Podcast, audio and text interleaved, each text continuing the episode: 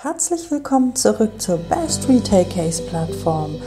Heute habe ich für euch ein paar Highlights zusammengetragen von der Euroshop 2023 und was ihr auf jeden Fall im Blick behalten solltet. Also hier am Stand beziehungsweise aktuell ist natürlich ganz, ganz groß im, im Fokus das Thema Resilienz, äh, Resilient Retail.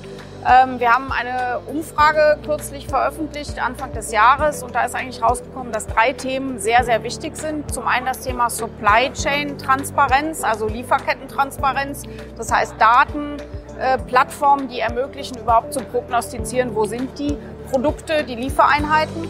Das zweite Thema ist rund um Customer Experience, also wie kann ich die Kunden binden, wie kann ich auch dort prognostizieren, was sie morgen wollen, also auch wieder die Datenplattform.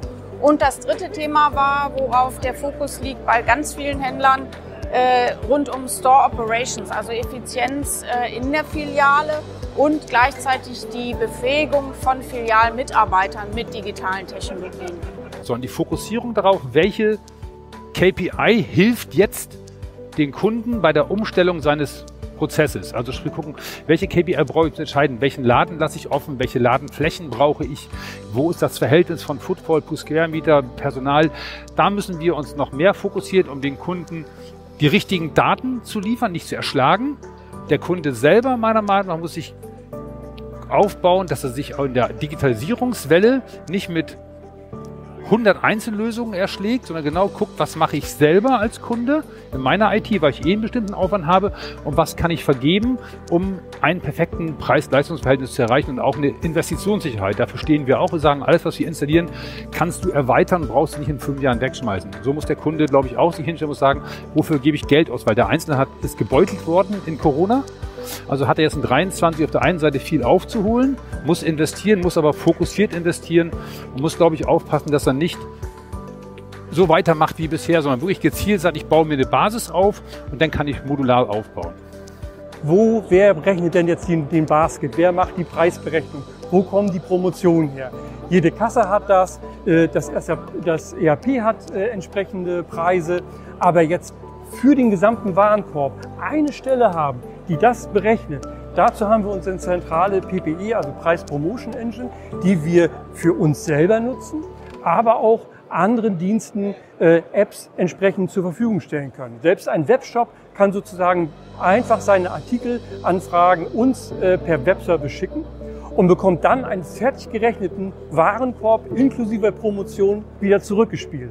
Und da ist wirklich dieser Punkt, äh, mit einem Gerät mehrere Prozesse drauf zu haben und vor allen Dingen, das ist das Entscheidende, die Daten, die ich in, dem, in der einen App erfasst habe, der nächsten App wieder zur Verfügung zu stellen. Also nicht wieder noch komplett neu zu erfassen, sondern diese Daten eins zu eins weiterzugeben, um damit weiterzuarbeiten. Das zweite ist, zentrale Preis-Promotion Engine nutzen. Das wird wirklich ein Fokus sein, äh, der ganz groß ist, um nämlich diese ganzen schnellen Integrationen zu ermöglichen. Und das geht nur durch solche zentralen Engines. Die Herausforderungen sind groß. Äh, wir haben eine unheimliche Dynamisierung und im Moment herrscht eine hohe Unsicherheit in allen Bereichen. Und ich glaube, deshalb genau versuchen wir natürlich mit Daten richtige Grundlagen auch für Entscheidungen zu liefern. Das heißt, wirklich mal im Detail zu arbeiten. Ich glaube, die Standardlösungen sind heute nicht mehr möglich. Im Shoppingcenter-Bereich, in Vermietung, in Konzeption, das gleiche beim Handel. Und äh, genau das erfordert eigentlich ein tiefes Verständnis des Kundenverhaltens, auch der Veränderung. Und da bieten wir genau Unterstützung und Lösungen. Das heißt, einmal Daten zu erfassen und zu verstehen, aber darüber hinaus auch mit unserer Technologie, wenn wir die Erlaubnis des Kunden haben, wirklich mal gezielte Marketingaktionen zu setzen. Also das, was man im Online-Bereich schon mittlerweile normal nennt, One-to-One-Marketing, das auch in die Offline-Welt zu setzen. Digital Natives, die entsprechend aufgewachsen sind, äh, die gar nicht verstehen, warum es im Prinzip äh, Unterschiede zwischen den verschiedenen Vertriebskanälen gibt. Das heißt, die kaufen bei einer Marke und die erwarten halt, dass wenn Sie in einen Store gehen, ähm, dort genauso bekannt sind wie im Online-Shop oder wenn Sie auf einem Marktplatz das Produkt gekauft haben. Das heißt, die, die Vernetzung der Kanäle, ähm, ja, die Informationen über den Kunden und die Transparenz sind ähm, sicherlich ein Key Factor in den nächsten Jahren, um als Retailer erfolgreich zu sein. Und es gilt leider für die Kleinen wie für die Großen.